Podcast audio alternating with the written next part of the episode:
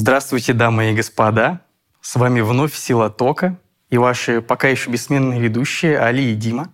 Мы продолжаем путешествие по увлекательнейшим беседам с ведущими учеными и профессорами ведущих э, московских университетов. Сегодня у нас в гостях кандидат биологических наук, заместитель э, декана факультета почвоведения Московского государственного университета Елена Александровна Тимофеева. Здравствуйте. Елена Александровна, по традиции мы начинаем с вопроса о, ну, о том, как вы пришли в науку, почему вы выбрали именно ее. Но здесь я прям вижу цепочку, потому что мы сегодня договорились пообщаться про экологию вообще. И, казалось бы, биология, где вы кандидат наук, почвоведение, где вы заместитель декана, еще экология. Ну, я не специалист в этом плане, но мне кажется, это даже некоторая такая смежная, но слегка отдельная специальность. Поэтому очень интересно узнать, как вы прошли этот путь и в чем ваш вот интерес научный, ну и личный, может быть, романтический какой-то в плане увлеченности и захватывающести самой себя вот в этих вот сферах. Ну, мой интерес, э, он э, был, э, наверное, воспитан моими родителями. Правда, они мечтали, чтобы я училась в меди, и поэтому я изучала химию, биологию. А, но меня тянуло всегда в университет, Московский государственный университет, и хотелось именно заниматься прежде всего химией, биологией, а эти дисциплины, они объединены, объединены на нашем любимом факультете, факультете почвоведения. А у нас э, есть э, два направления – экология природопользования и почвоведение. И э, я в то время, когда я поступала, не было э, еще ЕГЭ, и я поступала по э, Олимпиаде, которая была на факультете. Mm, и, э, Олимпиадница, получается. Наш. Ну, еще в те годы, да. И в тот момент, э, эм, когда нужно было подавать документы, а университет их принимал раньше, угу. мама тянула в мед. А у меня было желание э, приехать э, и подать свои документы. И оставался один день до подачи документов. Мед принимали позже. Я утром проснулась и поняла, что нужно вести свои документы в университет. Я проснулась, взяла свои документы, привезла их в университет и с тех пор Шпиль — это то заветное место, где я теперь и работаю, вся моя жизнь связана с Московским университетом. И теперь я человек Московского университета всецело. А то направление, которое а, было мною выбрано, оно связано, а, конечно, с такими вселенскими проблемами, да, глобальными проблемами экологическими. И хотелось э, своими небольшими усилиями постараться прикоснуться к этому, нести доброе, вечное, светлое. Поэтому сейчас э, в основном моя Научная деятельность связана с изучением и э, вопросами обеспечения экологической безопасности, химического загрязнения биосферы, потому что я доцент кафедры химии почв, и прежде всего те аспекты, которые касаются изучения различных полютантов, их э, э, миграции, их поведения в цепочке почва, растения, воды и смежные среды. То есть в этом смысле очень важно понимать э, тот аспект, который касается почвы. Да? Почва — это, э, с одной стороны, есть утилитарная функция у почв, то есть мы выращиваем растения и хотим, чтобы они были безопасны. То есть продовольственная безопасность. И не случайно на факультете почвоведения есть э, организован Евразийский центр по продовольственной безопасности. То есть тот ну, аспект, который касается именно утилитарной функции почв. И есть э, вторая область э, – это экологическая безопасность и вопросы, связанные с изучением поведения загрязнителей. Я просто для того, чтобы было слушателям и зрителям чуть-чуть попонятнее в плане утилитарного значит, э, свойств значений почвы, это про то, что а, про использование почвы по факту. То есть, когда мы выращиваем картошечку, да. например, всякие пестициды и прочее кидаем да. в почву, значит, да. это загрязнение, и это вот, вот на, ну, собственно говоря, база, а, которая вот евразийская по Евразийский экологии. центр по да. продовольственной Он вот про это, то есть то, что чтобы Не мы... только, но есть аспекты, например, связанные с а, голодом из-за того, что у нас сильная засуха, да, то есть э, э, почва у нас теряет э, свои свойства из-за этого, например, неправильные виды орошения. Да? Угу. То есть мы очень активно помогаем азиатским странам, которые э, имеют некие пробелы в знаниях э, в отношении этого вопроса, потому что проблема с э, почвами есть и есть везде, конечно. Ну, есть... Но прежде всего голод может быть для этих стран и засуха очень важным моментом. Концентрированно это то, как с научной точки зрения я правильно использовать почву, получается. Можно и так сказать. Слушайте, а у почвы, да, у почвы есть вообще какой-то ресурс? То есть в зависимости от того, как ей пользоваться. Ну, я помню еще с уроков обществознания, а, нам рассказывали, что был такой примитивный э, способ землепользования, как как он называлось, подсечно-огневое земледелие, когда лес там вырубали, ну, в общем, чудили как могли, и потом там не росло еще, там ничего, 10-20 лет. А сейчас э, у нас есть какой-то способ земледелия такой, что, ну, как бы сколько не сей, почва бесконечный ресурс будет свой иметь. Или, конечно, такого нет, просто он... Такого нет. То есть рано Такого или поздно нет. она иссякнет. А, если мы не возделываем а, нашу почву, если мы не обеспечиваем ее а, продовольственную безопасность, если мы не обеспечиваем ее плодородие, есть закон, который касается обеспечения плодородия, сохранности плодородия. Вот, например, вы хозяин земли – так. Да? А вы сажаете, ну, Фермер, собираете. Получается. Фермер, кто угодно. Так. И если вдруг вы почву не возделываете, там растут сорняки. Если вы не вносите туда элементы питания, если вы как хищник только отбираете у нее питательные вещества, не а, следите за ее кислотностью или щелочностью, то у вас эту почву могут отобрать. То есть, как вот, например, э, за ребенком не следят родители, да, вот не кормят его, не поют. Приходят э, соответствующие э, специалисты из органов и забирают ребенка.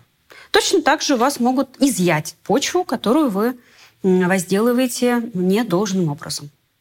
То есть если там сорняки. Ну, для меня да. это просто не является таким удивлением. Мы на экологическом праве тоже проходили. Для меня, я, я спойлер на эту тему знаю. А, смотрите, а вот, да, а если, Еленсон, если вот как бы построить нашу дискуссию таким образом, то есть, в принципе, эколог – это человек, который заботится о, о всей Земле в целом, да, то есть о всех элементах. О биосфере. Да, то есть девиз эколога – это вот как в том мультике старом «Подвластны нам и пламя, и земля, и воздух». Не смотрели такой? Я все, я все мультики со СТС помню, значит, э, все, все, да, все припевы. Вот, ну то есть э, все элементы, они как бы являются вашим ну чем, как бы зоны интересов. Да. Вот про землю мы чуть сейчас вот э, начали говорить. А что является глобальной э, как бы проблемой экологической вот с точки зрения, ну, как бы если вот смотреть с точки зрения эколога? То есть, я не знаю, может быть, это перенаселение. Там, из-за того, что нас очень много, теперь там почва не выдерживает, да, там, или, или воды недостаточно. Вот если так вот распределиться по элементам, скажем так, и вот обсудить, вот, ну, э, что является с точки зрения пользования землей, не знаю, может быть, там загрязнение, отходы какие-нибудь. Что является вот глобальной проблемой, вот таким антропогенной? Таких проблем очень много. И если мы будем с вами их перечислять, то на самом деле нам и часа не хватит, чтобы обсудить все эти проблемы. Поэтому э, постараемся остановиться на каких-то главных. Да? Э, и здесь э, для каждого региона может быть э, какая-то проблема э, более важная, да, которая будет выходить на первый план. Э, в общем и целом, всю совокупность проблематики, в том числе касающейся э, вопросов экологии, потому что экологические проблемы, они пересекаются и с э, социологией, да, и с э, политикой в том числе. Да? И здесь они очень хорошо описаны в 17 целях устойчивого развития наверное, такой момент, который уже звучит из каждого чайника, да, устойчивое развитие, э, там, зеленая экономика, это то, э, тот путь, который позволит нам как-то обойти, постараться минимизировать те проблемы, которые существуют на текущий момент. А какие это проблемы? Это и э, загрязнение. Химическое загрязнение биосферы, оно распространено повсеместно. Если мы будем говорить про биологическое загрязнение, то это какие-то локальные моменты. Там все знают про кроликов в Австралии, да, про там, другие какие-то Вы здесь, виды. вы здесь говорите о нарушении э, вот этой вот экосистемы, да? Да, Ну, конечно. Это какой-то неантропогенный процесс. Нет, нет, нет, как нас. раз, нет, нет, это как А, раз антропогенный процесс, антропогенный. процесс. Это же люди завезли кроликов. э, Или борщевик в наших с вами лесах, да? Вот в Московской области и в Москве это большая проблема. И сейчас э, изначально думали, что это прекрасно, да, борщевик, потому что он э, э, очень э, дает за один вегетационный период, за сезон, а дает очень большой прирост вегетативной массы. И мы можем обеспечить э, корм для скота в довольно большом количестве. Но возникла такая проблема, что он для нас с вами, для людей, э, когда его стали выращивать на полях, э, комбайнеры стали получать а, ожоги и слизистые, и в том числе, если вдруг э, они слазят со своего комбайна и попадает сок от борщевика, их э, кожные покровы, они покрываются волдырями. Елена, Александровна, а можно попросить вас, вот, ну, для тех, кто... Ну, я просто знаю, что такое борщевик, я его представляю. Вот, может быть, кто-то не представляет, как он выглядит. Что, ну, вот, как бы, Похож на лопух. Да. а, серьезно? Блин, мне, мне, мне казалось, что он такой высокий, сверху какие-то белые цветочки, А, цветение какое-то белое. Смотрите, если мы посмотрим с вами, когда он еще молоденький и э, такой э, не сильно приносит никому беду, то он очень ну, похож, чем-то похож на лопух, но у него резные листочки. Мгм. Резные листочки, и есть такая... Ну, то есть он похож на пастернак, если вы знаете, как выглядит пастернак. Ну, писатель. Да. Украл буквально. Ну, Ну, в общем и целом, наверное, для обывателя проще э, посмотреть. Но когда он начинает э, э, цвести, он выбрасывает цветонос, а, который выглядит как огромный зонтик. Мгм. Да? Зонтичные все наверняка когда-нибудь видели да, растения.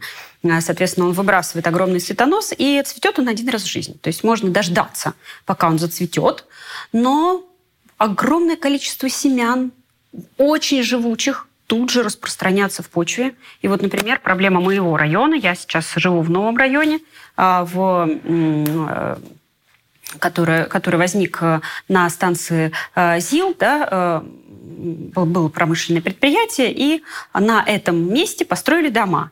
А, Завезли новую почву, соответственно, в момент благоустройства вместе с почвой семена борщевика, и у нас сейчас огромное засилие этого борщевика. Есть штраф около миллиона рублей на юридическое лицо, если вдруг вы не боретесь с борщевиком. То есть это такой перевод э, экологических проблем в уже такой уровень э, законодательный. И если вдруг вы не соблюдаете эти правила, то вы должны уже денежными, расстаться с денежными средствами. А вот вопрос такой, э, Лена Александровна, а вот этот борщевик, он ну, для рядового, как бы бывает, вот идешь ты по лесу, если ты за него зацепился, не знаю, Да. тоже опасен, да? Да.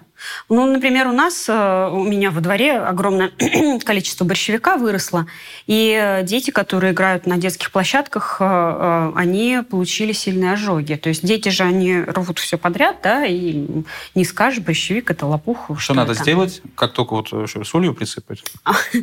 Прежде всего, чтобы не попадало солнце на это место, потому что он, этот сок активизируется от солнечных лучей. М. промыть и постараться держать далеко от солнца. Ну, опять же, у всех разная чувствительность у кожи, поэтому такая, эм, такое проникновение этих э, видов растений – это тоже наша с вами проблема, беда, и нужно проявлять э, социальную ответственность. Я вот пытаюсь на своем, в своем районе обучить всех садовников тому, как выглядит борщевик, что их нужно удалять, эти растения, пока они еще маленькие. А этот борщевик, он сам по себе в природе встречается, или мы как-то его пытались долго селекционировать? Это А наше попустительство вообще, Есть что он... э, борщевик сибирский, который хороший, обычный и никому не причиняет вреда. Есть борщевик Сосновского, который был а, выведен а, ровно для того, чтобы получать э, Ожоги. большой такой получать такой прирост. Но оказалась э, ошибка, ошибка селекционеров. Ну, то есть, по факту получается, что человек задался целью, ее исполнил, Да. и произошло попустительство, как Да. с кроликами, и мы получили проблему, с которой до сих пор боремся. Да. Но тут я В прям общем- очень хочется связать сразу же. Вот э, это попустительство, ну, я выражусь так, потому что не знаю термина, как бы биологического характера, когда мы запускаем некоторые изменения, девиацию в среду биологическую, биологического типа, и она начинает преобразовываться. Но, насколько известно, и сейчас, в том числе, не так давно было обращение президента, вернее, прямая линия, он поднимал проблему по экологии, ну вот не биологического характера, а именно а, наши отходы бытовые и выбросы, вот, которые у предприятий происходят, насколько это ну, более валентная, более такая мощная и значимая проблема для нас сегодня? Может быть, мы вообще ну, не должны на нее обращать внимание, надо бороться с борщевиком? Или все-таки есть какие-то фундаментальные проблемы вот с тем, что мы производим, и бог с ним, с борщевиком, обойдемся штрафами, но где-то надо решать более важную проблему?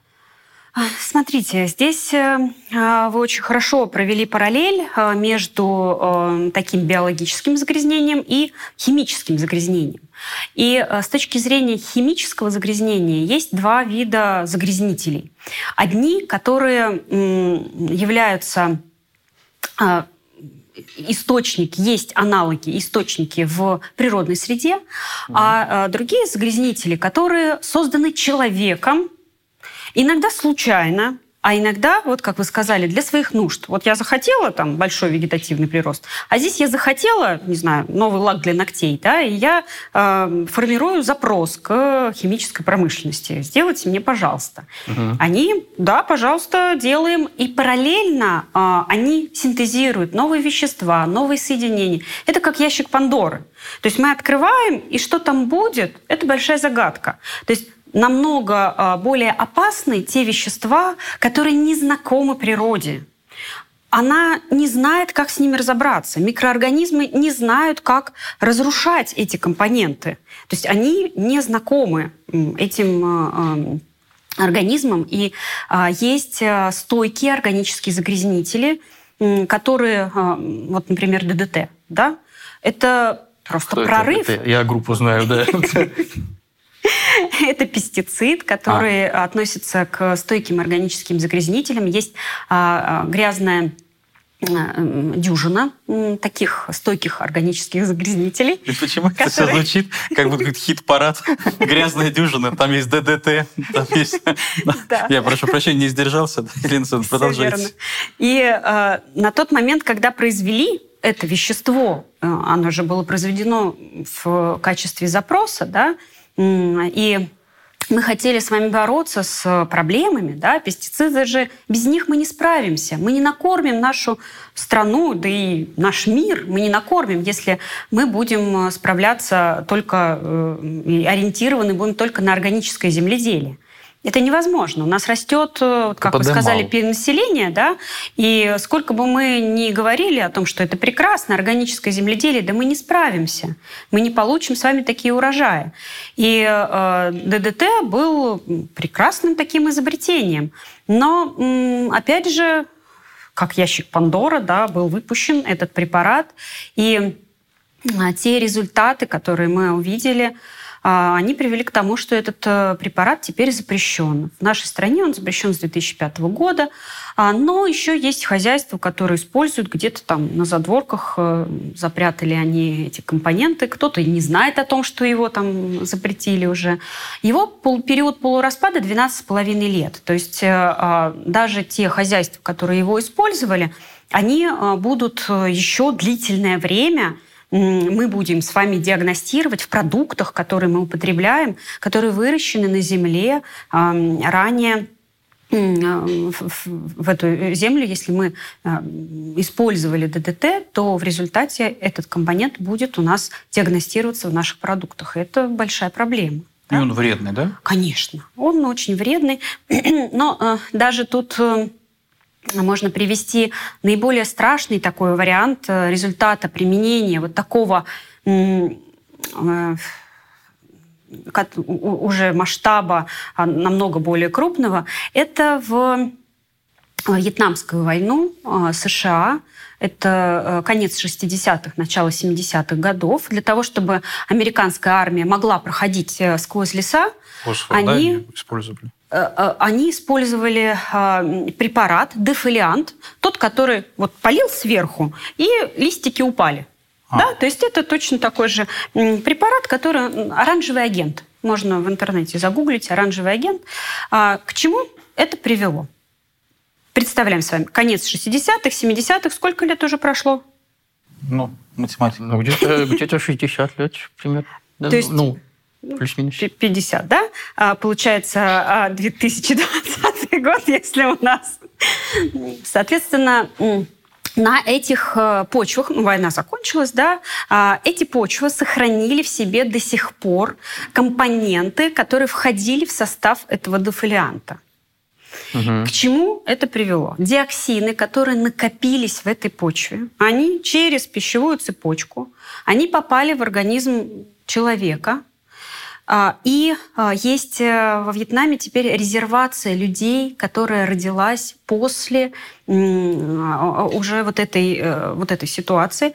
Там живут люди, которые обладают ну, совершенно страшными с точки зрения внешнего вида, да и интеллектуальные способности крайне низкие. То есть это глубокая инвалидность, это э, генетические изменения, которые вынуждены а, вьетнамских э, жителей а, сформировать эту резервацию. То есть это люди, которые, если вы посмотрите в интернете картинки, сами ужаснетесь, то есть результат воздействия этого оранжевого агента привел к тому, что а, больше миллиона людей родилось с такими совершенно чудовищными изменениями и внешнего вида, и психического состояния. То есть это глубокие инвалиды. И результат такого воздействия, то есть мы, получается, с вами сначала изобретаем какое-то вещество, радуемся, что он решает э, этот компонент э, нашей проблемы. А потом, спустя какое-то время, когда мы уже опытным путем понимаем, что же у нас такое происходит, вот, например, сейчас регистрация пестицидов она требует э, жесточайших э, э, модельных экспериментов и экспериментов полевых. То есть если мы с вами понимаем, что в модельных экспериментах и в расчетах у нас этот пестицид безопасен, то его запускают. А если нам становится понятно, что есть какие-то проблемы, то только полевые эксперименты и проведение через такой сложный путь регистрации нового пестицида, только так мы сможем с вами избежать вот таких страшных последствий, страшных результатов.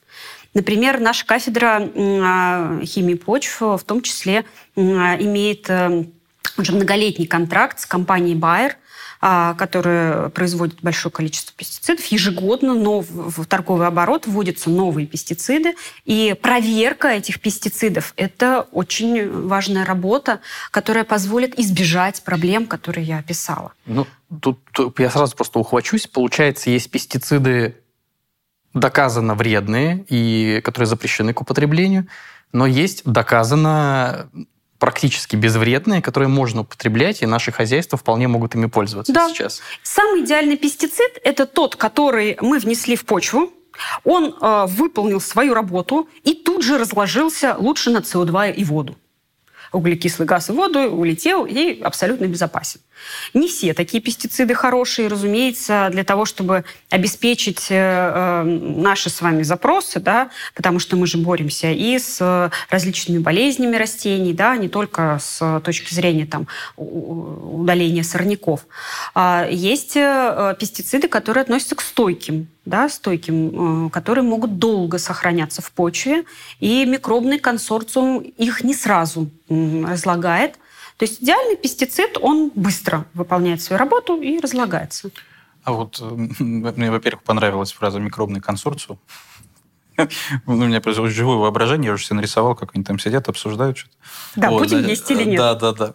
Вот, это, значит, первое, что хотел сказать. Второе, э, когда вы сказали по поводу пестицидов, я думал, ответ будет, что есть, значит, пестициды вредные и недостаточно исследованные. Вот. А, да. Ну, и вот э, все-таки э, хочется в контексте вот обсуждения почв и, ну, в целом загрязнения, которые там человек привносит в среду своего обитания, ну, спросить, естественно, про ТБО, про мусор, который мы э, производим в, как, в каком-то огромном количестве. Там, когда читаешь какую-нибудь статистику, сколько там один среднестатистический человек в год производит мусора, ну, как в ходе своей жизнедеятельности, то можно, конечно, быть э, очень ну, можно очень удивиться. Я выбираю культурные какие-то э, аналоги того, что реально мне в голову приходит. Вот э, с мусором как на самом деле сейчас обстоят дела? Насколько критическая ситуация в целом? Э, не по каким-то там областям, а в целом в мире? А в целом в мире эта ситуация, она решается и решалась э, каждой страной в отдельности. И э, мы с вами очень долго шли к решению этой проблемы. Почему? Потому что у нас с вами много земли. То есть нам есть где складывать. Поэтому сейчас эта проблема, она остро прежде всего касается тех э, регионов, где уже не хватает земли даже для строительства. Например, Москва, Московская область, они буквально захлебываются в своих собственных отходах. У нас уже нет полигонов, у нас нет места. Мы э, свои отходы в Москве и Московской области складируем в соседних регионах. То есть это и Тверская область, да, но там уже тоже заканчивается полигон, который мы для себя оборудовали. А, там Архангельская э, э, область, они готовы принимать э, но в целом там же тоже есть жители, которые говорят, да, пожалуйста, москвичи, вы разбирайтесь своими отходами сами. Зачем вы к нам их везете? То есть э, есть вариант э, транспортировки в вагонах э, эти отходы и, соответственно, складирования. Поэтому для московского региона эта проблема, она настолько остра, что мы вынуждены ее решать незамедлительно. Для ряда регионов она конечно, острая, но пока еще терпит. Вот точно так же, как, например, Япония, да, ну что там, три скалы в море торчит, и, и, и им негде, их много. И они вынуждены были решить эту проблему уже давно. Потому что отходов много, складывать их негде, это дорого, поэтому на всю Японию полторы тысячи мусоросжигательных заводов, и это норма, да? То есть э, они решили эту проблему. А Европа, Германия в 70-х годах они обучили э, свое население ну, это детский сад, начиная с этого возраста, воспитывали поколение. Они где-то примерно за 15-20 лет обучили свое население. Это долго, это через э, преодоление происходило, но они обучили свое население с помощью штрафов, потому что у нас же как человек кнут или пряник, угу. другие, третьего не дано. Америка приступила к этому попозже, потому что у нее тоже места я много. прошу прощения, а обучили чему? Э, мусор разделять по банкам? Конечно, конечно. Потому что для того, чтобы можно было а, э, решать, успешно решать эту проблему, его нужно мусор сортировать. И в тот момент технологии были еще не, до такого, не, на таком, не на таком высоком уровне, и необходимо было сортировать по огромному количеству контейнеров. 5, 6, э, там, до 10 да, mm. по разным фракциям. То есть зеленые яблоки в одну, красные в другую, да? Ну, если мы возьмем бумагу, да, пластик, э, стекло, если мы возьмем органические отходы, а если мы возьмем электронные да, mm, да, отходы. Все, да, то есть, здесь. Да, э, да, да. А, а есть отдельная группа отходов, которые относятся к опасным отходам. Угу. И это вообще другая вселенная. То есть а, мы с вами должны держать в голове, что весь мусор, он а, сейчас, правда, мусор запретили говорить такое слово, отходы, mm. да, или вторичное сырье. То есть э, мусор это как, знаете, принижение вот этого угу. объема отходов. Да, отходов. Поэтому сейчас корректно говорить отходы или вторичное сырье, которое мы можем в дальнейшем использовать. В общем и целом, каждое сырье можно постараться использовать, но некоторые виды отходов требуют огромных вложений денежных средств. Почему мы идем по этому пути? Есть те отходы, которые представляют собой опасность. Если мы будем их складировать, эти опасные отходы, мы их собираем не для того, чтобы нажиться на батарейках, нажиться на ртутных лампах. Смысл в том, что это отходы, которые относятся к опасным отходам. Если мы не будем с вами их отделять, от общей фракции, это приведет к тому, что у нас с вами загрязнится окружающая среда, почва, а особенно если мы будем говорить про ртутные лампы. Вот э, вспомнили мы с вами уже ситуацию с с Вьетнамом, да, с, с пестицидами и компонентами, которые там применялись. А еще одна проблема, которая также была на своей же собственной голове и теле проверена. А, в э, Японии есть э, побережье а, Минамата, и там завод стоял, который использовал в процессе производства ртуть в большом количестве. Соответственно, они сбрасывали очищенные, ну не, не до конца очищенные сточные воды, которые содержала ртуть. В океанчик? Да? В океан, да. Мы, сбра... ну, мы так же делаем, мы тоже сбрасываем. И, в общем и целом, это самая крупная проблема в нашей стране. Сейчас недостаточно очищенные сточные воды, которые мы сбрасываем в реки и моря. Ну, сейчас давайте вернемся к этому э, э, э, примеру, а потом поговорим чуть-чуть о нашей стране. А, так вот, ситуация, которая разворачивалась, опять же, это примерно 70-е годы, ну, плюс-минус, может быть, ошибусь, лучше загуглите дату. А, в результате рыбаки, которые стали вылавливать эту рыбу, то есть с точки зрения качества воды, она была удовлетворительного качества. Но рыбы, они накапливают mm, намного да. сильнее эти загрязнители, потому что ртуть взаимодействует э, с э, донными отложениями, образуется метилртуть, и она уже в разы более токсична, нежели чем исходный компонент. Этот компонент э, оказывается в теле рыбы. Мы с вами рыбку едим. И э, в результате у этих людей стала, э, сейчас это называется болезнь Миномата, э, по этому, э, этой местности была названа такая проблема. А люди умирали в э, муках. Э, и это, опять же, пример того, что мы с вами хотим что-то производить для себя, да, но сейчас мы постепенно, и в том числе на территории Российской Федерации, примерно с 2014 года, с 2015 у нас открылся бюро НДТ, мы переходим на наилучшие доступные технологии. То есть наилучшие доступные технологии – это те технологии, Почему наилучшие? Наилучшие с точки зрения обеспечения экологической безопасности. Доступные – это значит не то, что вы там в своей лаборатории что-то там придумали и кустарно говорите, я вот доступную технологию изобрел. Нет, эта технология должна быть уже внедрена в а, как минимум двух э, предприятиях. Соответственно, такие наилучшие доступные технологии с точки зрения качества продукции, они могут быть хуже – ну, чем высокотехнологичные там просто. А, ну, например, если мы с вами а, рассмотрим способы получения а, щелочи, то а, получение щелочи ртутным способом – это самый идеальный вариант.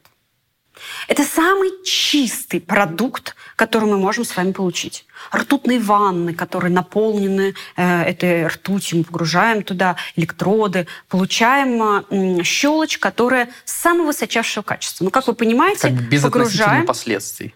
Да, то есть, э, смотрите, у нас вот на таком роде производствах стоят э, ведра, куда по желобкам стекает эта ртуть, соответственно, потом мы в конце рабочего дня это ведро забираем.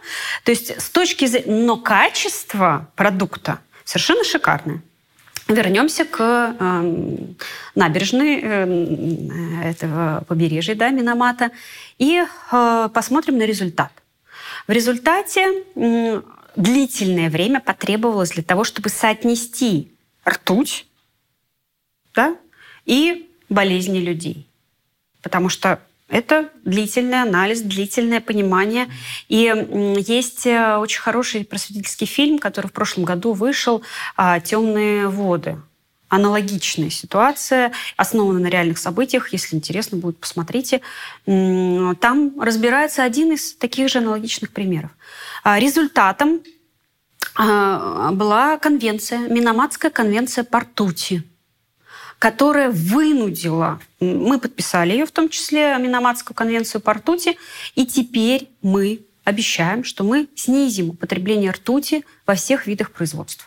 Так мы перейдем на наилучшие доступные технологии с точки зрения обеспечения экологической безопасности. А вот... И нормирование по ртути, оно ужесточилось в сто раз. А вот э, и сколько времени потребовалось, чтобы понять, что рыбку съесть и отходы не сортировать вместе не получится? Вот с момента возникновения проблемы, подписания конвенции, сколько прошло? А, где-то, наверное, около 40-30 лет, ну вот такой порядок. То есть это не мгновенно. То есть этот э, процесс, он длительный. Это борьба экологов э, и понимание, это что есть проблема. Ну, например, вьетнамская население до сих пор борется. Они пытаются доказать, что вот э, уже сколько в международные суды они обращались, что посмотрите, у нас э, огромное количество людей, которые страдают от э, вашего применения этих веществ, чтобы американская армия проходила по лесам.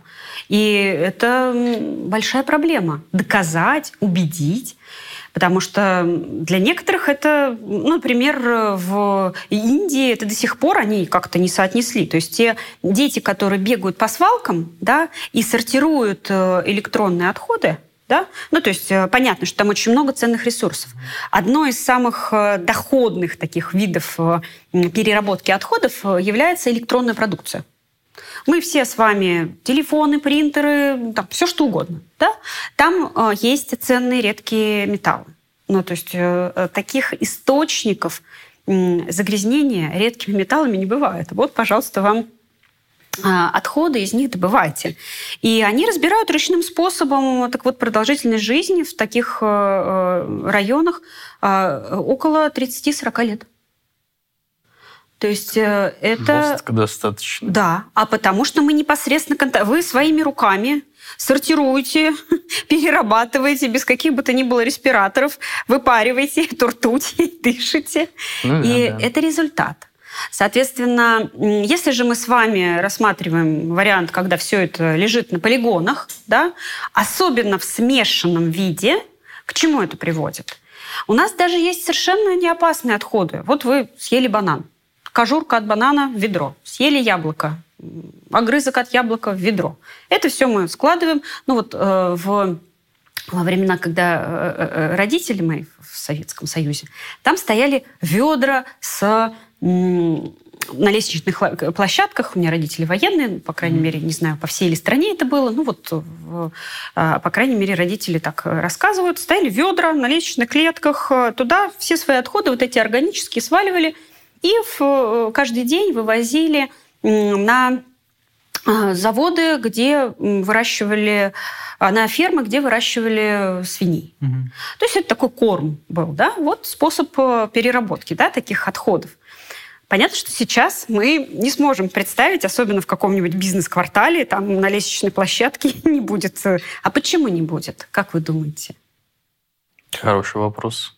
Ну, это, наверное, как-то не камильфо, что ли? Ну, или Почему? Или, Почему? Быть, нет, ну, вообще, можно что сказать? Можно сказать, что свиней рядом нет, да, и некому отвозить. Но, с другой ну, стороны, можно, можно, можно в этом же бизнес-центре и на следующий день на бизнес-ланч подать все, что там вот они насобирали за день.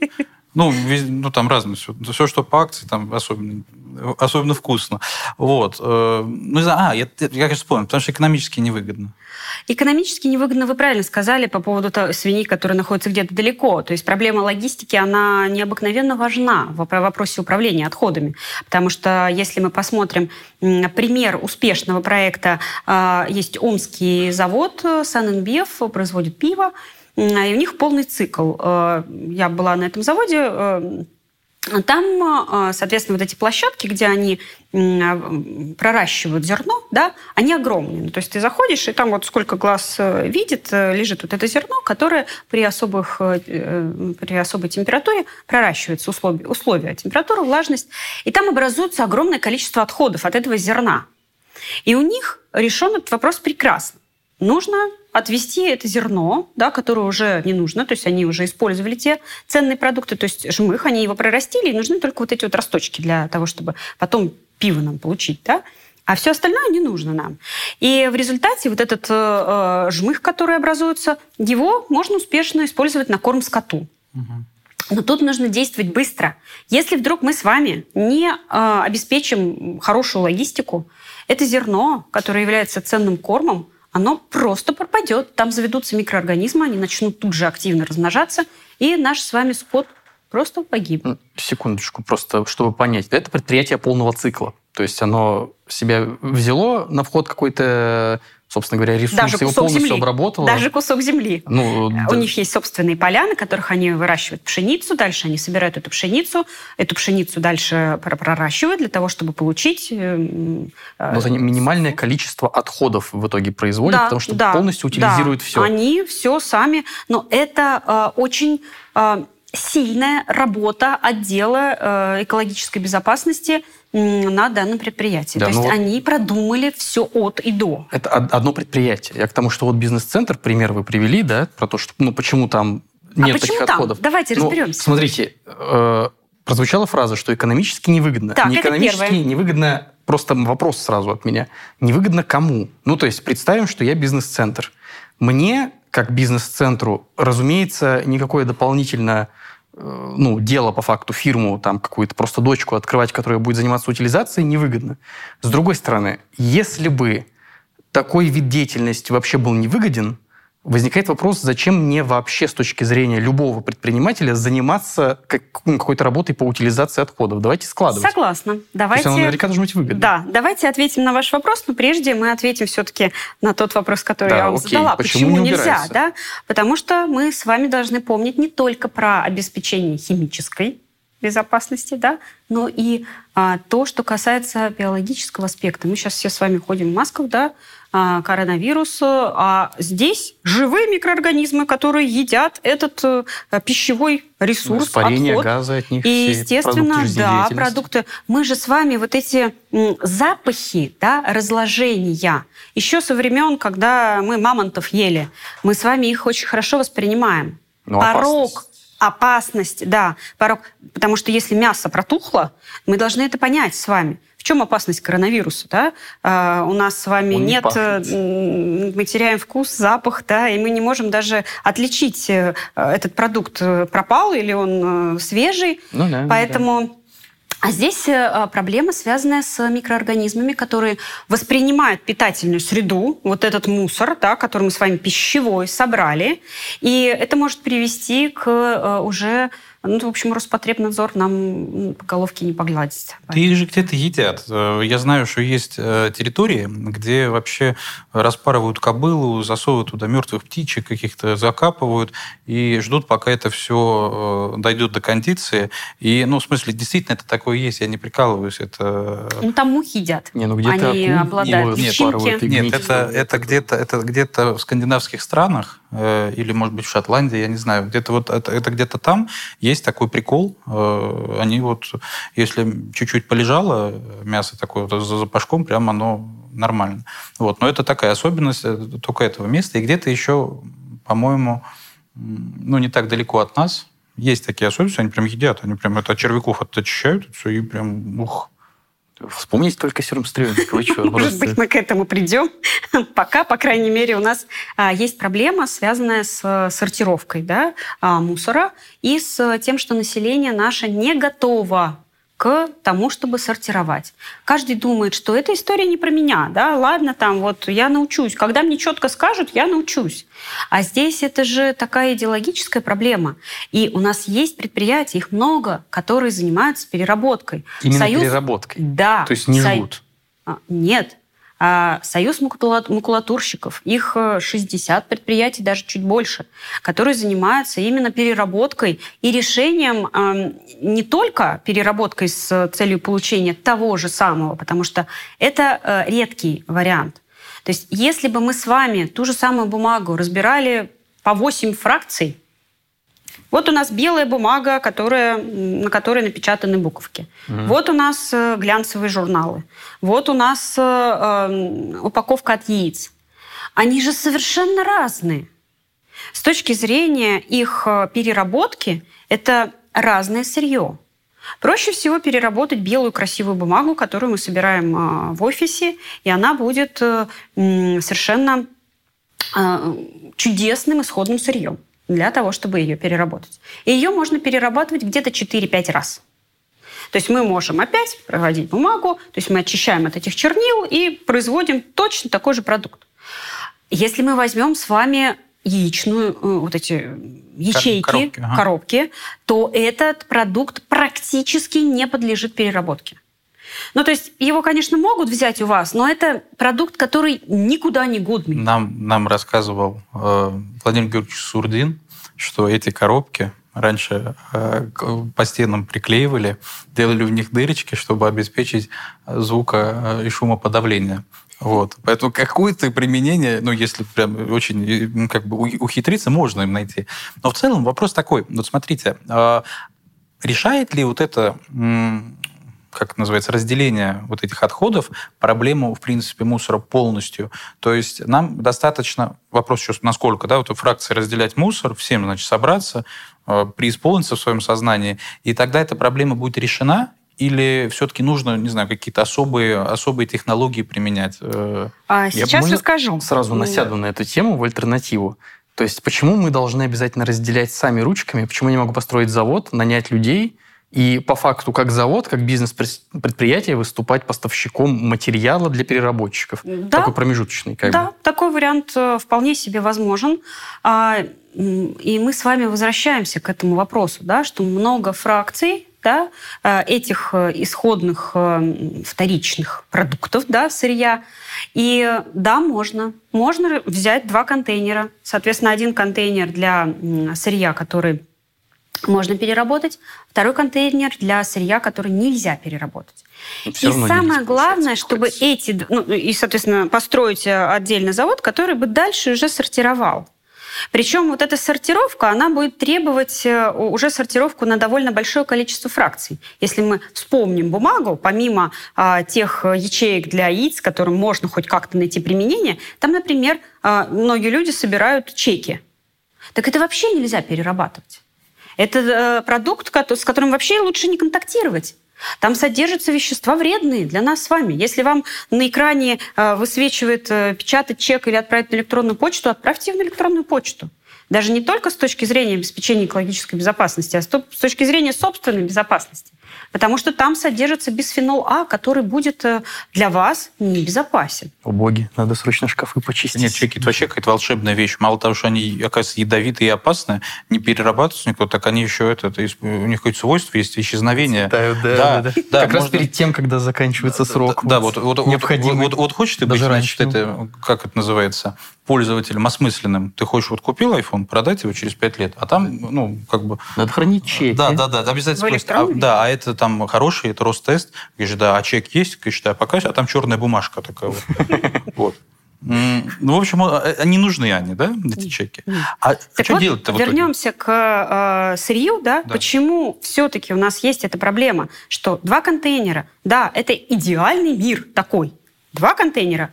Мы с вами сможем отличить перерабатываемое от неперерабатываемого? Нет. Но ну, то есть, в смысле, когда очевидно, допустим, кожурка от банана неперерабатываемая, например, все. Да. И там какой-нибудь, я не знаю, ну, экран, не знаю, от компьютера, что-нибудь, какая-нибудь техника. Это понятно, очевидно. Но, например, с чеками я вообще без понятия. Или с бумагой я тоже... Например, бумага, да, прислали вам любовное послание, и вам нужно его уничтожить. Ну, никто... это просто банально документы. Я подписал документы, и я их там потом в шредер, в шредер засунул. Так вот это никак невозможно перерабатывать. Если у нас размер клочка бумаги бумаги будет, и это для любого отхода актуально, да? То есть если у нас размер будет меньше, чем 5-8 сантиметров, это никуда не идет. Абсолютно никуда не идет. Почему мы с вами собираем эти добрые крышечки? Потому что они теряются. Потому что их... Э, и в целом сортировка на большое количество фракций, она э, намного сильнее запускает нашу с вами э, ответственность, да, и мы с вами не будем смешивать, потому что любые пищевые остатки на поверхности, они приведут к тому, что этот продукт невозможно будет переработать. А как же промыть? Ну, то есть... Пожалуйста, промойте вот... Э, а, это я, то есть как ответственный конечно, пользователь. Да, конечно. А знаете, что люди говорят? Почему я должна а, платить за водоотведение, а, за употребление воды из своего кармана? Зачем я буду мыть этот э, стаканчик из-под йогурта? И э, буду заботиться о том, чтобы потом его кто-то э, переработал. То есть э, человек уже задает вопрос, почему? А почему? Потому что мы вынуждены уже с вами вести экологически ответственный образ жизни. Если мы с вами не будем мыть э, эти упаковки, не знаю, покормили вы своего ребенка детским питанием, маленькие такие баночки, и не будете мыть стекло это. К чему это приведет? Его невозможно будет переработать. И если мы с вами не будем экологически ответственно подходить к этому, то у вашего ребенка не будет будущего, у него не будет земли, на которой он сможет э, бегать. И это очень большая проблема. Поэтому настал тот момент, когда мы вынуждены ответственно относиться к этому. Вот в Японии они уже давно пришли к тому, что в каждом районе свой собственный мусоросжигательный завод, а есть а, и, если я отсортировала плохо, что-то э, сложила в это э, мусорное ведро, это же потом ко мне в виде выбросов вернется в воздухе.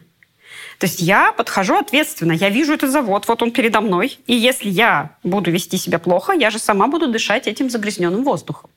У них есть отдельный на одном из э, островов э, предприятий, ну, комплекс предприятий, которые занимаются переработкой тем, что можно переработать. Поэтому вы говорили про мусоросжигательный завод, да? Сейчас это ну, какой-то такой очень сильно аспект, который вызывает э, э, прямо-таки экологический терроризм да, со стороны людей. Те люди, которые не понимают, что это выход, они э, не понимают, что технологии существенно ушли вперед, что сейчас способы очистки э, воздуха, они э, очень высокие, особенно с 2007 года. У нас, э, вот, например, мусоросжигательный завод номер три, э, его перестроила а, а, австрийская компания, и э, он представляет собой совершенно ну, то есть там все по правилам. Все вот как эти... надо, все как надо. Вы, выхлопы, а, они все фильтруются. Да, могу и как подробнее бы, по рассказать, факту что же там. Из, из трубы Безусловно. Почти. Поэтому в Японии они уже с этой проблемой давно э, эту проблему решили. То есть они сортируют то, что можно отсортировать, они сдают на, пер... на переработку. А есть такие вещи, которые отсортировать нельзя. Ну, то есть отсортировать-то можно, но нельзя переработать. Угу. Мы с вами вынуждены вот эти э, продукты, которые мы с вами уже использовали, и мы не можем в дальнейшем их использовать и никак перерабатывать, с ними тоже нужно что-то делать. И здесь мусоросжигательный завод они на первом месте с точки зрения обеспечения экологической безопасности. Можно я ворвусь, так немножко сменив э, ракурс просто нашей тематике, ну и просто ее направление, в том смысле, что, смотрите, допустим, у меня есть свалка, отходы, то есть где угодно это нечто, что лежит, там микроорганизмы, все это, соответственно, там все газы, газы. газы какие-то жидкости образуются, там концентрируются. Фильтрат, Если который... спичку, взорвется еще, да, не дай бог. Но... Это, это свалочное тесто внутри разогревается градусов до 70. Да, но это источник и оно может тепла, и оно само... и вообще... А еще и бахнуть само может. ну, конечно, момент. но если у нас с вами будет там особенность... Смотрите, это теплостанция прям локальная, как да, биологическая. безусловно. Но, смотрите. Лет на 50. На 50? Конечно. Это, это много или да? мало? Потом, э, много? ну, как ну, просто тут как бы... У нас средняя продолжительность жизни 70 э, лет. Есть, есть, только батарейки, много, есть да. только батарейки не собираем. Батарейки – это отдельная история, да? А взрывается не, не от батареек, взрывается от самого обычного нашего с вами ну, Видимо, органических отходов, конечно. Их э, распад без доступа кислорода, он вызывает образование метана, а, он, он, он, он бахает действительно да. при больших концентрациях, Если, может прям хлопнуть. Э, у нас же температура, да, разогревается. Угу. Вот это свалочное тесто, оно может разогреваться очень существенно. А вот бывает иногда, знаете, вот едешь по Москве, особенно вот э, в районе в районе чего это бывает? Ну, на юго-запад иногда вот едешь по Москве, окошко приоткрыл в, там, в такси. Да, и очень пожалел об этом. Вот, а, вот, эти, вот, вот эти процессы, они как раз от разогревания вот этих масс происходят или от чего? Ну, смотрите, а, у нас с вами в момент разложения, да, вспомним человека, каменный век, да, а, мы с вами нашими органами чувств воспринимаем, вот наш нос, он воспринимает многие э, загрязнители на уровне вот этого порога чувствительности, да, почти равный ПДК.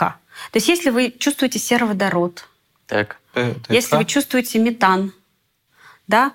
То есть это продукты, которые образуются в результате разложения многих органических веществ. ПДК что такое, простите? ПДК – это предельно допустимая концентрация. А, все, Экологи понял, точно, все точно, собрались точно, и определили да. те концентрации, которые безопасны для нас с вами. Да, есть такие вещества, которые даже минимально, это так называемые беспороговые полютанты, которые воздействуют прямо с нуля ну, то есть, как вы сказали, недостаточно обследованные, да, загрязнители. Вот, например, к таким загрязнителям будет относиться... Ртути же, кажется, они не чувствуются нами, но сразу а, влияют. Есть, конечно, такие, которые мы не чувствуем, но в момент, когда мы ели мамонта, там еще ртути не было, поэтому... А, как-то организм не перестроился, не успевает он. Да и метанты мы с вами не чувствуем. Поэтому а, мы вынуждены домешивать э, туда а, в компоненты, конечно, да, да, да, адоранты, которые вызывают вот этот запах, и мы с вами его чувствуем.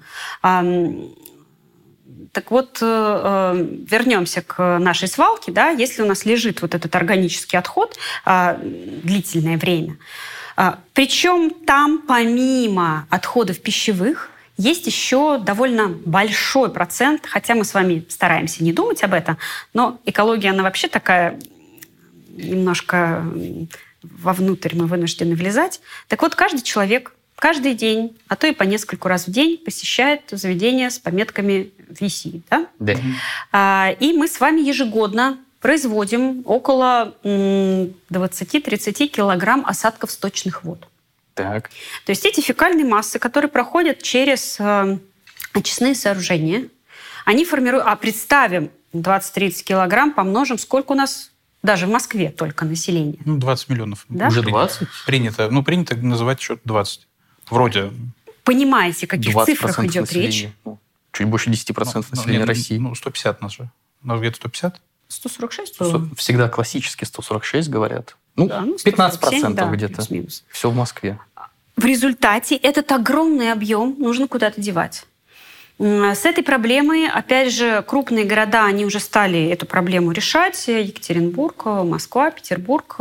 А, Они, а, прежде чем вот эти осадки сточных вод отправить на полигоны, да, а, ну, кстати, в советское время активно их использовали как... Да. На полигоны? Ну, то есть, в смысле, у нас... Закачка в свалочное тесто, да. Свалочное тесто. Я, я- я не понимаю, а как это... Быва- бытует такая городская легенда, что вот Да. вода, которая у нас идет из-под крана, ну вот просто из кранчика, это та вода, в которую, ну, мы там два дня назад ходили в туалет, Нет, что она очищается. Нет, и- нет, нет. Слушай, она мне кажется, надо трубы реку. поменять обязательно, сантехнику в доме, нет. Нет, нет, нет, нет. В Она, э, эта вода, она сбрасывается, ну, например, в Московской, э, в Москву-реку, да, Курьяновская станция аэрации, очищенная вода сбрасывается в реку. Да в целом, даже если эту фекальную массу сбрасывать в Москве-реке, то до э, Астрахани у нас очистится Я вода. видел, как люди плавают в Москве. Но вы- реке. Я думаю, они не согласятся с таким подходом. Сами Да, они понимаете, там добавляют, пока плавают. А, Нет, в смысле, вот вопрос, ну, а что с этим происходит-то? Вот, э, Так вот, у нас вот эти фекальные массы, да, мы их э, и Тесто. Мы просто вспомнили про Юго-Запад, да, а это же также и вот Марьино, да, это бывшие поля фильтрации. Господи, боже То мой, есть мы живем раньше, недалеко. Вот, и- вот и ответы. Дмитрий, вот и ответы. раньше э, эта территория, она была полями фильтрации для того, чтобы вот эти фекальные массы, да, мы их э, где-то должны же складировать, так? Так. А, ну, есть сейчас эм, лучший вариант, да, мы можем использовать метантенки, то есть из этой массы заставить выделить метан сразу. То есть что-то туда плеснуть, и оно начнет излучать А, метан. Это такие огромные чаны Так. с м, там, многоэтажный дом, ну, где-то этажей, может быть, 5 плюс-минус. Э, Соответственно, м, туда сваливается вот этот весь осадок, и сверху, в верхней массе, у нас формируется метан, который мы можем использовать э, как э, источник, ну, то есть подогревать э, воду, например. Такие метантенки установлены пока еще не везде. Это такие проекты пилотные, но это вполне себе перспективный путь, за исключением северных регионов. Там холодновато, и там микроорганизмам тяжело. Не а, выдерживает процесс, Ну, им холодно, им нужно греть. А если мы греем, то это огромный расход энергии. И э, вот эти метантенки, они способствуют снижению объема вот этой массы, и мы можем получать э, метан, который мы можем использовать как сырье. Но он, э, э, вот этот э, метан, биогаз, да, еще его называют, э, он э, эм, не всегда обладает э, хорошими качествами. То есть, казалось бы, мы можем использовать тот же метан на свалках. Да? То есть э, свалки сейчас оборудуют, э, м, то есть рекультивация полигонов, она зачастую включает в себя использование этого свал, э, вот этого газа, который выделяется э, из глубин этой свалки. Например, Кучинский полигон. Вот я была недавно там. Там совершенно шикарная э, рекультивация, которая была проведена. И если бы хоть кто-то из э, тех, кто нас слушает, э, был, видел, а, как это, ну то есть увидел результат своих действий, то, э, наверное, каждый бы побежал бы и стал сортировать мусор. Потому что от э, эм, вот этого объема, да, объема свалки, от э, того, сколько нужно усилий приложить для того, чтобы устранить эти проблемы, рекультивировать эту территорию. То есть мы а, для того, чтобы, опять же, вот это, э, не создавать условия для того, чтобы взрывалось там все, да, мы должны этот газ извлечь. Угу. Мы его можем извлечь. Нам нужно пробурить э, шурфы, нам нужно обеспечить э, отток этого газа, сбор его и поставить сверху станцию для того, чтобы этот газ э, э, уже либо просто дожигать, если он слишком плохого качества, либо, если он более-менее, мы можем его использовать для там, обогрева или для чего-то. Что... Мини-ТЭЦ, да. Это мини-ТЭЦ, который может быть э, вполне себе использован. Так вот, вернемся к осадкам сточных вод. И почему территорию Марина, теперь это большой район. Почему мы вынуждены были эти поля фильтрации использовать. У нас уже площадей-то нет для строительства, mm-hmm. да. И э, Саларьево, те же самые поля, Люберцы, те же самые поля, на которых э, были поля фильтрации. И вот этот э, весь сток строить там намного сложнее. То есть, как вы понимаете, если мы построим дом рядом с либо на этих объектах, то в подвале мы помним, лет 50 выделяется этот метан. Да, в больших количествах, но выделяется. И опыт других стран показывает абсолютно аналогичную картину. Нужно ставить датчики, чтобы у нас этот э, метан не скапливался в подвалах. Если скопился, нам нужно его... Прям ну, Безусловно. Мы представим себе, почему мы переходим с газа на электричество. Это та же самая история. То есть у нас с вами в этом подвале будет накапливаться этот газ. Угу. А э, из-за чего? Из-за того, что у нас рядом с вами вот эти осадки э, сточных вод, которых много. И нам нужно с ними как-то бороться. В Питере, например, их э, сжигают, потому что места уже совсем нет. И поэтому там станции оборудованы вот года, наверное, три назад. Они сделали такую мини-ТЭЦ, которая работает э, именно на пилетах, ну, на высушенном вот этом осадке. Конечно, нам нужно затратить электроэнергию, чтобы высушить потому что этот осадок, он обладает э, очень большой Э, способностью сорбировать воду. То есть он сырой, мокрый, процентов 90 эм, там может быть воды. Ну, то есть это объем большой. И нам нужно высушить, чтобы использовать. Можем использовать для того, чтобы, опять же, решить эту проблему. В московском регионе, а, как мы понимаем, проблема – это большой объем, и э, дальнейшее использование возможно в сельском хозяйстве этих осадков сточных вод. С 50-х, 60-х годов их активно используют в сельском хозяйстве. Но, опять же, мы сталкиваемся, мы прям на грабли каждый раз натыкаемся. Да, в 50-е, 60-е годы мы вывозили во все поля, ну, казалось, что там, органические отходы, ну, что там, закачал в эту почву, перемешал, все нормально, растет шикарно. Но, как мы понимаем, в этих осадках у нас накапливается, что только не накапливается – и эти вещества попадают в продукты, которые мы с вами едим. Особенно если мы говорим о, например, зелени. Химия да? еще бытовая всякая. А, ну, она разложится. Это, это как раз-таки не проблема. А вот тяжелые металлы – это проблема.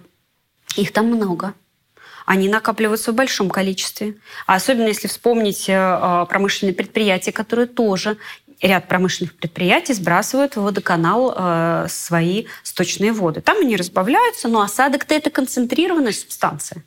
И в результате к чему это привело? Только спустя 50 лет мы с вами догадались, что проблема-то есть, что нужно включать голову, когда мы что-то в почву вносим. И результатом были несколько ГОСТов э, с 2000 4 11 года, и в 2014 году еще один а, был. То есть расчет дозы. Мы должны знать исходный химический состав для того, чтобы понимать, какой а, объем этих осадков нести в почву. Да, он полезный. Да, он может представлять собой источник и такой способ переработки этого отхода. Но мы должны с вами думать, мы должны считать, экологи должны проанализировать ситуацию. Какая почва? Ну, как, то есть какие баланс его какой-то должен соблюдаться. Безусловно. То есть никаких ПДК излишеств. не должны быть превышены. А, Елена Иначе... Александровна, можно я немножко провокационный вопрос задам. Просто я вот слушаю нашу беседу, ее примерно прикидываю, как это выглядит в масштабах всей планеты вообще, и я немножко еще циферок сюда, ну, так, отголосок циферок привлеку. Вот если бы мы могли измерить вли... ну, как-то влияние человека на среду в целом, то есть, смотрите, сейчас я поясню, откуда моя мысль придет, и сразу ее сформулирую. Сейчас выглядит так, что мы из-за того, что у нас оседлый образ жизни, так или иначе, мы привязаны к точке какой-то. Поэтому если мы здесь, ну мы не кочевники, если мы здесь, извините за выражение, нагадим, мы не можем уйти. Поэтому нам необходимо, а, как вот у двигателя внутреннего сгорания, какие-то отходы выбрасывать вообще и соблюдать внутреннюю чистоту, какой-то баланс загрязненности и чистоты, чтобы продолжать работать. Но это на одном месте. Если мы посмотрим на всю планету и так прикинем некоторое число, ну, назовем его влияние человека там пагубное на вот всю э, нашу экологию, и некоторый э, ресуррективный, что ли, э, способность в целом э, биологической среды на восстановление. То есть, если мы одно число поделим на другое, оно будет больше или меньше? То есть мы воздействуем на среду сильнее, чем она может справиться в целом и восстановиться? Или мы, в принципе, ну, локально сильно воздействуем, но в масштабах планеты она не замечает того, что мы вытворяем. В масштабах планеты влияние человека на континентах измеряется от 99% до э, 2%. Понятно, что 2% это Антарктида, а э, для всех остальных э, территорий, ну, это где-то от 70 до 99. То есть нет э, территорий уже, не затронутых человеком. То есть мы где-то уже наследили. Но ну, да, это мы не кочевники. значение. Абсолютно. Ну, я к тому, что условно, если я сброшу ядерную бомбу, просто, например, и радиоактивное вот это вот облако, оно пошло, я наследил много где. Вопрос Везде. времени восстановления. А, с временем восстановления а, здесь э, очень такой интересный вопрос. И почва здесь, наверное, играет очень важную роль. Почему? Потому что она до поры до времени те а, негативные наши действия, она вот как мать, да, говорит, ну ладно, ребенок, ну, потерплю. нагадил где-то, так ну, потерплю. То есть она сорбирует в себе, накапливает вещества, и она может не показывать, что ей плохо. Угу. То есть до поры до времени, но сорбционные способность почв разная. Возьмем территорию черноземной зоны, да, совершенно шикарные почвы. Они могут все, что угодно могут. А, возьмем северные территории. То есть способность к восстановлению – это как две разные вселенные. Если мы с вами в, э, там, э, северных, э, на северных территориях, где у нас там ягель, да, проедем на автомобиле, то у нас вот эта колея будет восстанавливаться лет 50. То есть если мы с вами задавили ту растительность, которая там находится, нам придется, и нашим почвам, которые маленькие, маломощные, им придется туго и той растительности, которая там живет. Соответственно, кормовая база оленей, она уходит. Ну все, и один а биологический если... вид за другим. И так далее, да. А если мы возьмем с вами другой пример, да, черноземная зона, шикарные, богатые почвы. Это полтора метра да, в э, Германии э, после э, Второй мировой войны они вывозили чернозем как богатство себе.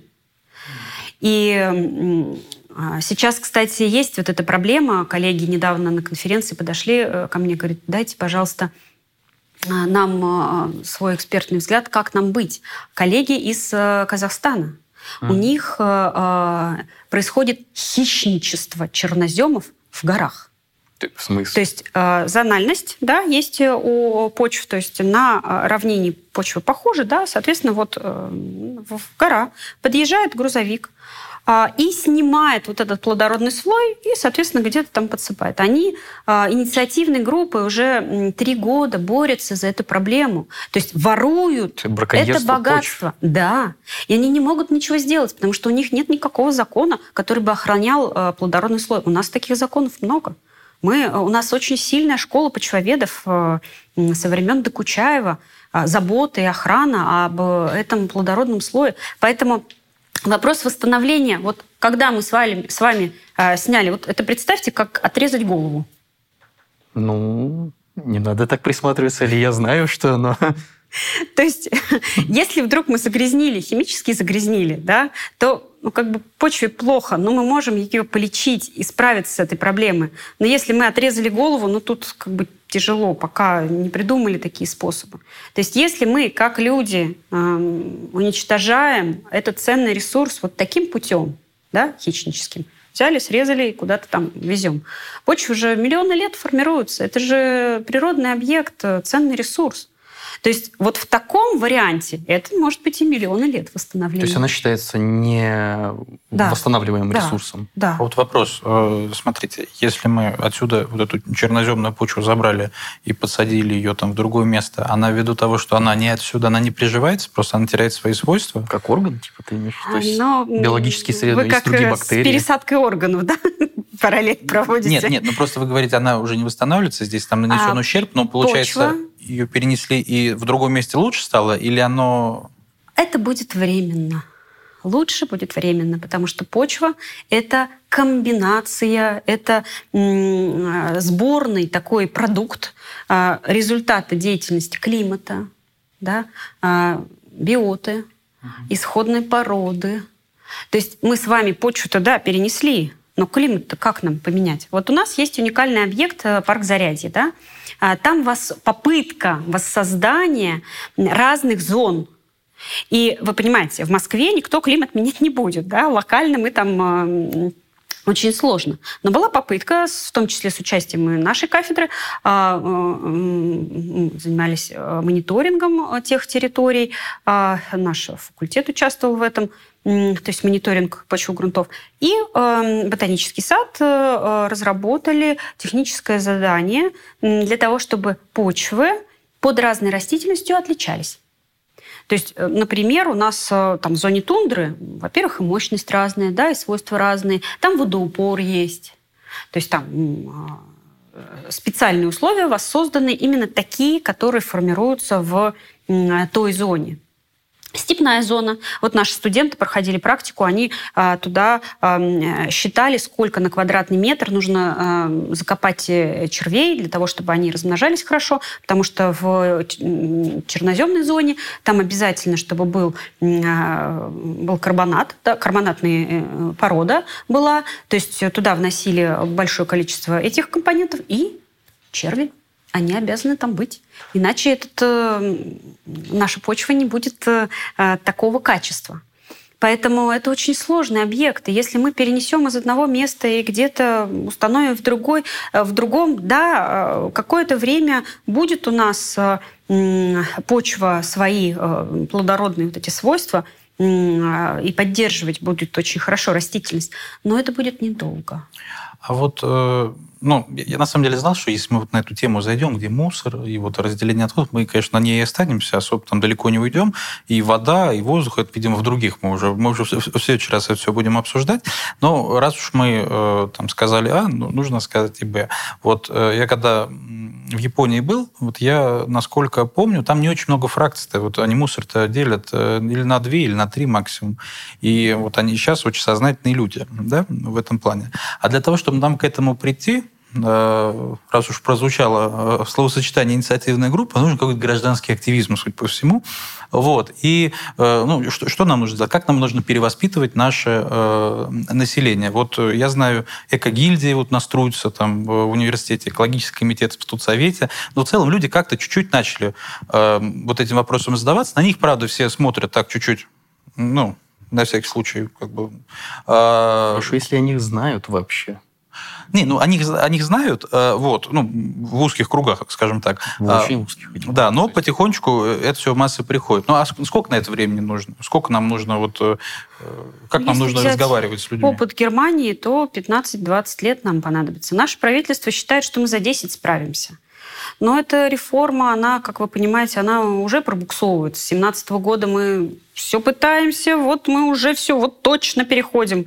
И опять что-то нам мешает. То ли наш менталитет, вот это на авось. Ладно, подождем, пока еще время есть сильно не придавило. Или многие говорят, да зачем я вот собираю, а это никуда не идет. А никуда не идет, потому что плохо собираете. Ну, извините, тут я не соглашусь. То есть вот, например, у меня у дома есть уже есть раздельные контейнеры, но наблюдается вполне закономерная строй... вещь. Приезжает одна машина, которая из всех контейнеров себя засовывает. Разумеется, все, кто вокруг даже пытался сортировать, они говорят, Зачем? Я трачу время, чтобы сортировать, я трачу свою, ну, даже площадь своей квартиры, чтобы вот разные места для этого э, сформировать, чтобы вот в них складывать разные фракции, потом приезжает машина, все в одну кучу скидывает и все. А То представьте тут... себе вторую историю, э, промышленник, который стоит и говорит, а зачем? Что же вы делаете-то? Мои мощности не догружены. Я не могу производить ресурс. Ведь из ПЭТ-бутылок мы можем получать ПЭТ-бутылки же. Ну да. И это успешный результат. То есть мы можем э, где-то 4-5 раз под, подряд э, проходить этот цикл, полный цикл. Да, У нас есть э, завод э, Пларус в Солнечногорске, он э, из пэт-бутылок делает пэт-бутылки. И это э, разрыв промышленников, которые могут, хотят, и даже, можно сказать, должны, вот этот э, должны, сейчас включается в такой программе, которая называется «Расширенная ответственность производителей». Я как промышленник произвожу шины. Произвожу шины, и я должна буду вернуть в торговый оборот, э, как-то собрать, вдохновить вас, принести мне ваши старые шины, покрышки. То есть я произвела, например, миллион покрышек. Я должна буду 5, 10, ну и так далее. У нас эта реформа, она на длительное время рассчитана. Я должна буду собрать с вас. Как я это буду делать? скидки вам предлагать, uh-huh. не знаю, какие-то акции, билеты в театр, что-нибудь, что может заставить вас разделять и приносить мне непосредственно. Потому что вот этот разрыв, о котором вы говорите, ведь, с одной стороны, люди, которые, а, я столько усилий потратил и а, разделял. А с другой стороны стоит тот же промышленник, который просто плачет и говорит, ну отдайте мне чистое сырье, привезите мне. И у нас вот эта цепочка, она э, сейчас, э, ну вот, там, низы не дружат с верхами или как. Это кто виноват, что делать? Форми- формируется логистическая цепочка, да? да. Только да. разрушается да. кем-то в середине. Угу. Да, то есть э, иногда разрушается теми же самыми людьми. Вот я как-то э, возила свой автомобиль на техобслуживание. Соответственно, станция по обслуживанию автомобилей, соответственно, меняет масло, да, то есть э, автомобиль. И я разговариваю с э, специалистом, который это делает. Я говорю, а вот это масло, которое образуется, вы его собираете? Они говорят, «Э, да, раньше собирали. Раньше собирали, потому что котельные, они очень с удовольствием покупали этот ресурс. Да? Можно настроить котел, и он будет работать на вот этом отработанном масле. Экономия существенная. А, нет опасных вот этих отходов, которые формируются. Да? Они же загрязняют очень сильно почву. Все мы помним Норильск да, и разлив угу. вот этого масла. То есть это проблема. Я говорю, а почему же перестали? Он говорит, да наши вот специалисты, которые здесь э, сливают с машины, соответственно, они сливают туда антифриз, сливают там ну, все подряд. Вот все, что есть, э, какие жидкости в автомобиле, они все сливают. А они не все подходят для того, чтобы работали котлы. И ТЭЦ, которые раньше принимали, они говорят, да ну вас, у вас такое сырье исходное, ужасное. Нам приходится этот котел потом чистить после вашего сырья, как, который э, мы вот э, используем. Поэтому здесь мы должны с вами подходить как, э, к экологической ответственности людей, которые, ай ладно, никто не заметит. Я тут солью, солью немножечко антифриза, и никто не заметит. Да заметит. И проблема человека, да, нашего вот, в России в том, что мы экологически неграмотны, мы не образованы, мы не знаем. То есть в э, школе сколько раз э, вот э, была у одного студента работа выпускная, сколько раз используется слово экология в школьной программе. А, он считал в учебниках, э, а, у него получилось 148 э, или около того. За 11 а, классов? Да. То есть это получается примерно 10 раз, ну, то есть один раз в месяц школьник слышит это слово. Ну и о чем они там говорят? Ну, то есть в целом мы с вами верим каким-то людям, да, которые из каждого там чайника что-то пытаются нам донести. И зачастую э, у нас формирует, ну, Грета Тунберг, да, пожалуйста, там, и школу-то не закончила, а уже там просто там, лауреат, да. А, и мы должны понимать и критически относиться к информации, которая к нам поступает.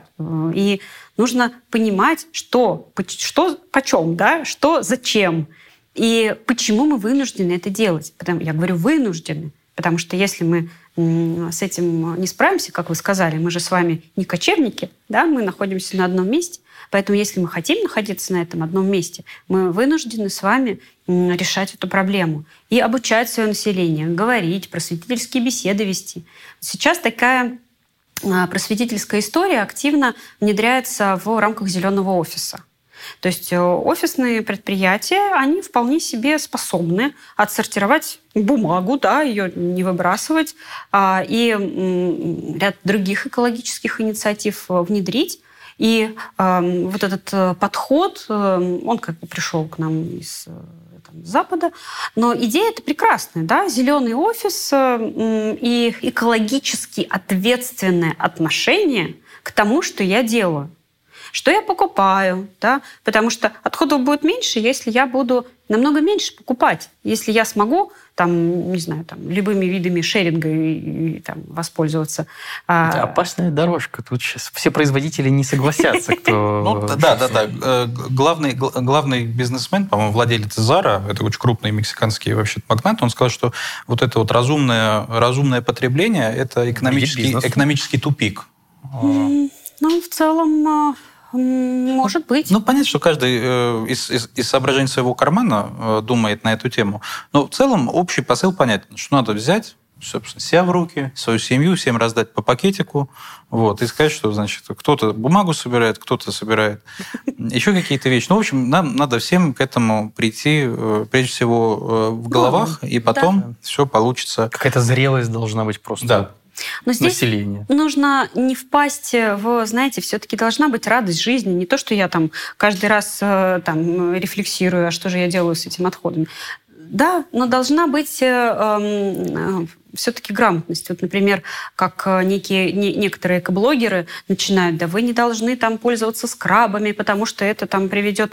Ну, в целом, да, но мы же с вами все хотим хорошо выглядеть, да, вкусно питаться и как-то... До чего только Грета Тунберг стоит. Она же вот ну, любое выступление, понимаешь, такая радостная. Она же, она же сияет, когда говорит о том, как важно заниматься этими вопросами. Ну что ж, я думаю, нам потихонечку нужно подходить э, к завершению нашей дискуссии. Как я понимаю, все, что мы не обсудили, надо будет обсуждать в следующих передачах, потому что это очень интересно, фантастически. Вот, э, собственно, что, да, что, что нужно сказать? Вот э, в конце, если провести тест такой, и задать вопрос среднестатистическим людям, что такое метантенки, и вот дать варианты ответа. Ну, не знаю, какие-нибудь э, колготы начала 19 э, веков э, в Европе, детские, или, может быть, это какой-нибудь Новый такой... вид музыки. Да, или, или, может быть, второй вариант будет какой-нибудь десерт из бизе, да, а третий, ой, что это многоэтажный чан с фекалиями. Вот. Только, только наши зрители смогут ответить правильно. И это замечательно. Ну, собственно, что мы поняли из этого выпуска, помимо вышеперечисленного, что у экологов очень хорошее чувство юмора. Это видно по названиям каких-то э, приспособлений э, и элементов. Что, да, что обязательно нужно собирать мусор. Вот каждый после нашего сегодняшнего выпуска должен э, посмотреть, вот одно мусорное ведро, ведро то вы, между прочим, неразумный э, пользователь э, планеты Земля. И... Надо сдать ртутный градусник, если остался. Да, Обязательно. Да, ну, в общем, в общем, надо сделать огромное количество вещей. Это и только из того, что мы сейчас знаем. А помимо того, что надо сделать, исходя из выступления нашего спикера, надо еще что сделать? Надо подписаться на нас в э, YouTube-канале. Вот, если смотрите нас, слушаете, вернее, то на платформах э, Google, подкаст, значит, Apple Music, Яндекс Музыка. Пока мы вот освоили эти, но мы проникаем э, в интернет все э, с большей мощью. Ну и обязательно рассказать друзьям о том, что вот такой замечательный просветительский контент в год науки и технологий в России мы двигаем в массы. Ну и не пропускать новые выпуски. Спасибо вам большое, что пришли. Спасибо, Спасибо. что пригласили. Друзья, а для того, чтобы не пропустить наши новые выпуски, ну что нужно сделать? Нужно, во-первых, подписаться на наш YouTube-канал, чтобы смотреть нас воочию, а для того, чтобы слушать наши подкасты, например, в дороге, что надо сделать? Надо подписаться на наш канал в Apple подкастах, мы есть в Яндекс Музыке, и еще я не знал о существовании такого ресурса, но есть еще Google подкасты. Если вдруг конкретно вам там удобнее, подпишитесь и слушайте нас там.